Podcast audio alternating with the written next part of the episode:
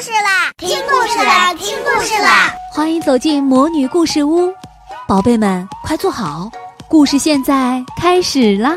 魔女故事屋，小朋友们好，今天呢是十二月二十四日，也就是圣诞前夜，平安夜了。那今天呢，大儿子给大家带来的故事就是迎接光明的节日。红红绿绿的圣诞节，叮叮当当的来了。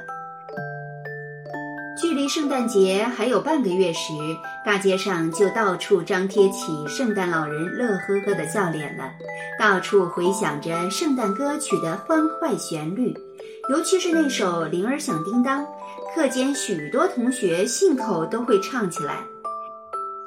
叮叮当，叮叮当，铃儿响叮当，我们滑雪多快乐，我们坐在雪橇上。哈英语老师抓住时机诱惑大家，大伙儿，铃儿响叮当原本可是一首英文歌曲哦，你们想唱英文的圣诞歌吗？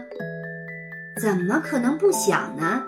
于是，两节英语课之后，大伙儿哼哼的不再是叮叮当、叮叮当，铃儿响叮当，而是 Jingle bells, Jingle bells, Jingle all the way。牛牛学会了这首英文歌后，一直唱，走路的时候一蹦一跳的唱，Jingle bells, Jingle bells, Jingle all the way。安熊看了，乐呵呵的说：“你真像一只铃铛，边晃边响。”紧接着，音乐课上，在音乐教室的电子琴前，音乐老师教大家弹奏了这首歌。大家边弹边唱，摇头晃脑，好不快活。从音乐教室回来，妞妞就迫不及待地问花儿老师：“我们语文课过圣诞节吗？”花儿老师说：“当然过了。”在花儿老师心里，圣诞节的意义可不一样。他知道，在很多民族的神话传说里，这个日子都是一些神灵诞生的日子，也是太阳重新诞生的日子，是属于所有人的太阳节、光明节。牛牛不懂这么多，他只是喜欢过节。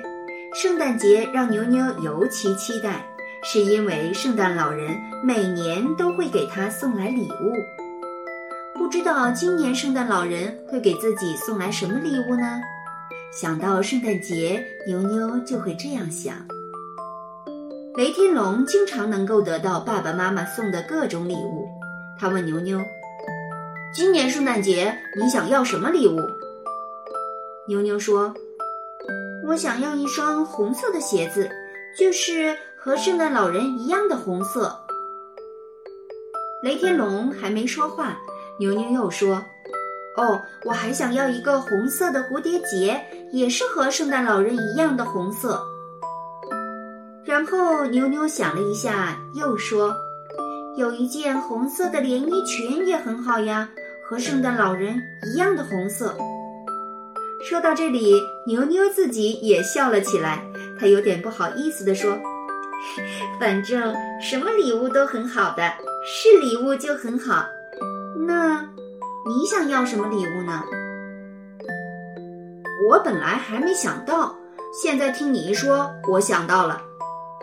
雷天龙说：“我想要一套圣诞老人的衣裳，当一次圣诞老人。”牛牛吃了一惊：“那怎么行呢？圣诞老人会生气的。”圣诞老人生气，哈哈，真是笑死我了。雷天龙大笑：“根本就没有圣诞老人，都是人装的。”牛牛说：“不可能，我每年都会收到圣诞老人送来的礼物。”雷天龙说：“那是你的爸爸妈妈送的，你想要什么礼物，告诉他们，他们就给你买了，再假装是圣诞老人送给你。”我说：“有圣诞老人。”牛牛坚持道。根本没有，雷天龙也坚持。不过安雄同意牛牛的意见。安雄语气非常肯定地说：“当然有圣诞老人。安熊看的书最多，懂的东西最多，得到了安熊的肯定，牛牛就高兴起来，不再跟雷天龙争论了。这个圣诞节，花儿老师想在萤火虫教室举行一场礼物交换会。你们还记得我们讲过的那个一个不能没有礼物的日子的故事吗？花儿老师问。故事是很难被忘记的，好的故事就更是如此。安熊和牛牛都记得这个故事，记得贫穷的小熊一家，也记得小熊送出的美好礼物。小熊的爸爸做生意失败，家里突然变穷了，所以圣诞树是小熊爸爸用剪的树枝做的，圣诞装饰是小熊妈妈用旧衣服改的。可是到了圣诞节那天，大家都收到了自己最想要的礼物。爸爸收到了剪树枝时丢的帽子，妈妈收到了最心爱的红外套上丢失许久的纽扣。姐姐收到了荡秋千时弄丢的伞，哥哥收到了他被卡在树上的风筝，而且破的地方已经被补好了。小熊呢，收到了被擦洗得干干净净的棒球手套。这些礼物是可爱的小熊为大家准备的，这些没有花钱却饱含情意的礼物，温暖了每个人的心。花儿老师说：“这个圣诞节，请大家像小熊一样亲自动手制作礼物，同桌之间互相交换。”雷天龙立刻得意洋洋地冲着牛牛叫了起来：“看，我说没有圣诞老人吧？要是有圣诞老人，就不用我们自己做礼物了。”牛牛翻了个白眼儿说：“有，就是有。”花儿老师弄明白了他俩争论的问题后，问全班同学：“你们觉得有圣诞老人吗？”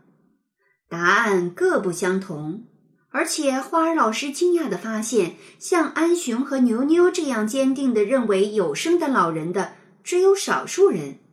当然，像雷天龙那样坚定地认为没有圣诞老人的也是少数。更多的同学对此半信半疑。花儿老师平静地说：“有没有圣诞老人，到圣诞节那天再说。无论圣诞老人会不会给我们送礼物，我们都可以自己准备礼物。大家先去准备圣诞礼物吧。”花儿老师的话把萤火虫教室的气氛变得又是温暖又是神秘。究竟有没有圣诞老人呢？花儿老师不肯立刻回答，雷天龙也不再嚷嚷的那么大声了。但是如果真的有圣诞老人，花儿老师为什么不立刻回答呢？安熊和牛牛心里都泛起了嘀咕。还有，该做一件什么样的圣诞礼物呢？大伙儿也在默默的各自琢磨着。安熊问牛牛。你想做什么礼物？我做。牛牛说了两个字，立刻回过神来说：“我不能告诉你，到圣诞节你就知道了。”因为这种神秘而温暖的气氛，大伙儿对圣诞节的期待变得和以往不太一样。到了圣诞节那天，大伙儿也就格外开心。花儿老师说。在你们交换礼物之前，我先要和你们交换一件礼物。大伙儿喜出望外，有的人东张西望。雷天龙干脆站起身，都在寻找花儿老师的礼物。花儿老师说：“我要送你们的礼物是一个秘密，这个秘密藏在一个故事里。你们越是安静，就越是能听清。”教室里立刻鸦雀无声，大伙儿屏住了呼吸，安安静静的等着花儿老师送出的这个秘密。圣诞节本来是西方很多国家的传统节日，随着地球变成了地球村，中国和其他国家之间的联系也越来越多，圣诞节也就传到了中国。圣诞节有一个非常重要的习俗，就是交换礼物。所以，请你记得一定要为你爱的人们亲手制作一份独一无二的礼物哟。你自己又希望得到一个什么样的礼物呢？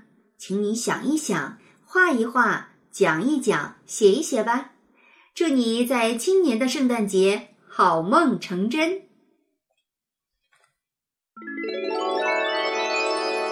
亲爱的小宝贝们，今天的故事就讲到这儿了。想听更多的好故事，欢迎你在微信公众号上搜索“魔女故事屋”，加关注来和我们做朋友。这里有更多的好故事等着你哦。我们下期再见。